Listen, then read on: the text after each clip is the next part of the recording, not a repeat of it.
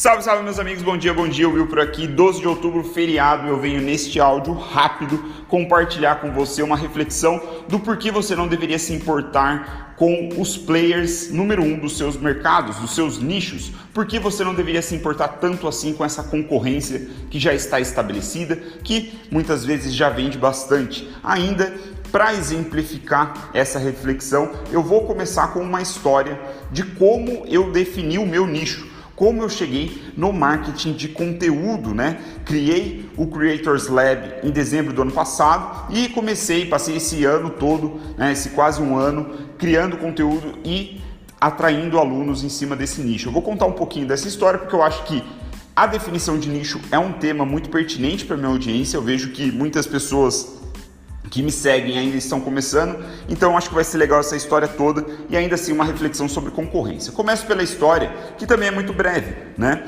Há mais ou menos dois ou três anos atrás, eu acho que foi em 2018, talvez isso, eu estava já pensando em criar um curso, né? Por quê? Porque eu já tinha passado ali bons anos com os meus projetos digitais, né, principalmente o Wallbeak, que já tinha atingido mais de 350 milhões de page views, eu já tinha um conhecimento consolidado em algumas áreas do marketing digital.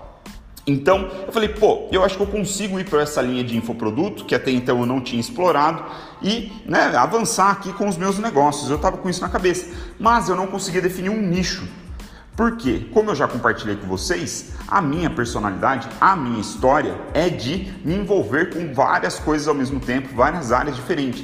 Então, eu me considerava um sólido nota 7, nota 8 em muitas áreas do marketing digital. E gostando de muitas áreas do marketing digital, eu não conseguia definir um nicho do marketing digital para criar conteúdo e depois vender um curso. Principalmente a minha dúvida era entre marketing de conteúdo e tráfego pago, apesar de serem especialidades né, bem correlacionadas, assim que conversam, eu tinha essa dúvida entre realmente estabelecer um ou outro.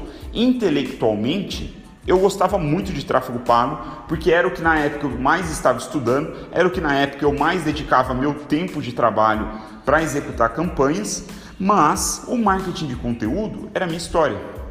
Era o que de fato eu me considerava um nota 10, né? olhando apenas as minhas habilidades, a minha perspectiva, a minha circunstância, é talvez a área que eu mais dominava. Né? E aí, esse, eu fiquei com esse embate né? Eu não sabia para que lado eu corria, se eu ia para o marketing de conteúdo, se eu ia para o tráfego pago. E aí, conversando com o, o Daniel Scott, que alguns de vocês devem conhecer, do Instagram, do Facebook, do LinkedIn, ele gentilmente me deu um, insight que, porra, eu falei, eu fiquei com isso na cabeça e me ajudou a definir, né? Foi uma das coisas que me ajudou a definir ir para o marketing de conteúdo. Ele disse o seguinte: falou, Will, eu te conheço por causa do conteúdo, por causa do marketing de conteúdo, do seu histórico criando conteúdo no seu portal de conteúdo e não necessariamente com a sua marca pessoal. Então eu acho que se você for para o tráfego pago, você vai estar indo pelo caminho mais difícil.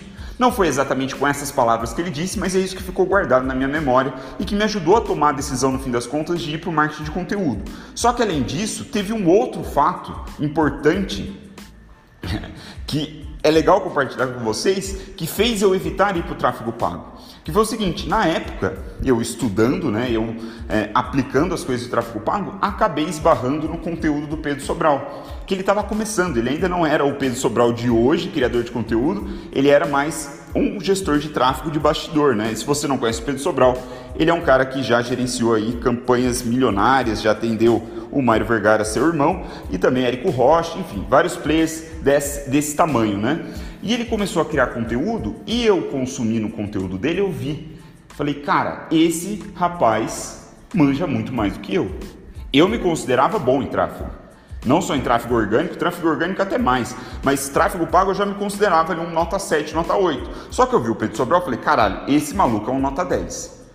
Então, assim, apesar de entender e manjar a técnica ali, o, o, a parte técnica do negócio, eu não manjava tanto da estratégia por trás do tráfego, né? da gestão do tráfego e tudo mais. Esse olhar mais amplo, mais consolidado que o Pedro Sobral já tinha naquela época. E vendo a minha inferioridade ao Pedro Sobral, eu falei, porra, não tem por que eu criar um conteúdo, sendo que o Pedro Sobral também cria conteúdo. Então eu ficava, por que as pessoas assistiriam às aulas do Will ou consumiriam conteúdo do Will, sendo que tem um cara que é muito melhor do que eu? Percebe? Ou seja, era um cara que ele não tinha a consolidação de mercado como ele tem hoje, mas porra, já era um cara com autoridade, porque ele já tinha feito lançamentos milionários e tudo mais. Ele já estava estabelecido de alguma forma no mercado do tráfego pago, no mercado do marketing digital, percebe? Por que, que eu estou trazendo essa reflexão? Porque eu vejo que muitos que estão começando, especialmente meus alunos com quem eu tenho contato mais próximo e também com os meus mentorados, eu vejo que vou nós tendemos a nos comparar com pessoas que já estão criando conteúdo online. E muitas vezes nós nos colocamos numa posição de inferioridade. Às vezes, sendo justos, né, com uma análise correta, nós somos inferiores, porque podemos ser inferiores. Né? Não tem nada de errado com isso. E ter essa leitura da realidade é importante. Mas aqui que vem o pulo do gato. Eu acho que isso na prática não importa. Mesmo que eu seja inferior ao Pedro Sobral, tecnicamente, né, sobre tráfego e tudo mais, a minha personalidade, a minha forma de se expressar, a minha comunicação é diferente do Pedro Sobral. Então, é claro que a parte técnica importa. E isso sim pode ser um fator que faz as pessoas irem para o Pedro Sobral e não para mim. Ou assistirem os dois, sei lá. Mas o ponto é que Hoje em dia, o grande diferencial dos criadores de conteúdo, dos comunicadores, na minha opinião, está ligada à personalidade. A forma como você se expressa, a forma como você interage com a audiência, a forma como você fala palavrão ou não fala palavrão, a forma como você trata os seus seguidores, trata os haters do seu conteúdo, tudo isso importa e é um ingrediente, um tempero no meio dessa receita toda, dessa mistura toda que muitas vezes é o que faz a diferença. Então eu vejo o seguinte: dentro do Creators Lab, por exemplo, eu já criei conteúdo sobre tráfego, sobre tráfego orgânico, tráfego pago, e eu já recebi de alunos elogios falando: caramba, Will, eu consigo te entender muito melhor do que o Pedro Sobral. Eu gosto de ver a sua aula muito mais do que do Pedro Sobral. Por que isso? Porque a minha comunicação é diferente do Pedro Sobral e fala melhor com algumas pessoas. Percebe? Não significa que ela é melhor por definição. Não é isso.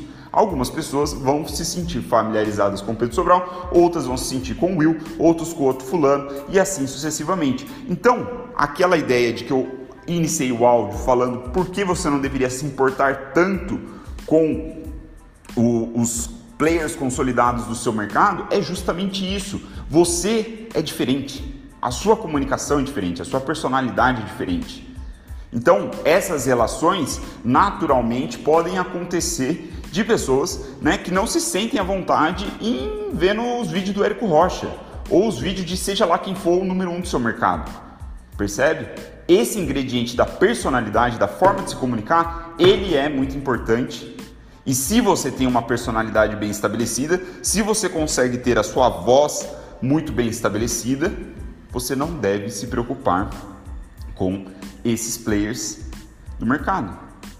Percebe? Então, essa essa esse insight eu fui ter clareza só recentemente quando eu recebi esses elogios. Eu lembrei disso tudo, eu lembrei da época onde eu me comparava com o Pedro Sobral com inferioridade e eu pensava, porra, por que alguém assistiria o Will e não o Pedro Sobral? Porra, porque eu me comunico como eu mesmo. E a minha fala pode se conectar com algumas pessoas que não se conectam com o Pedro Sobral.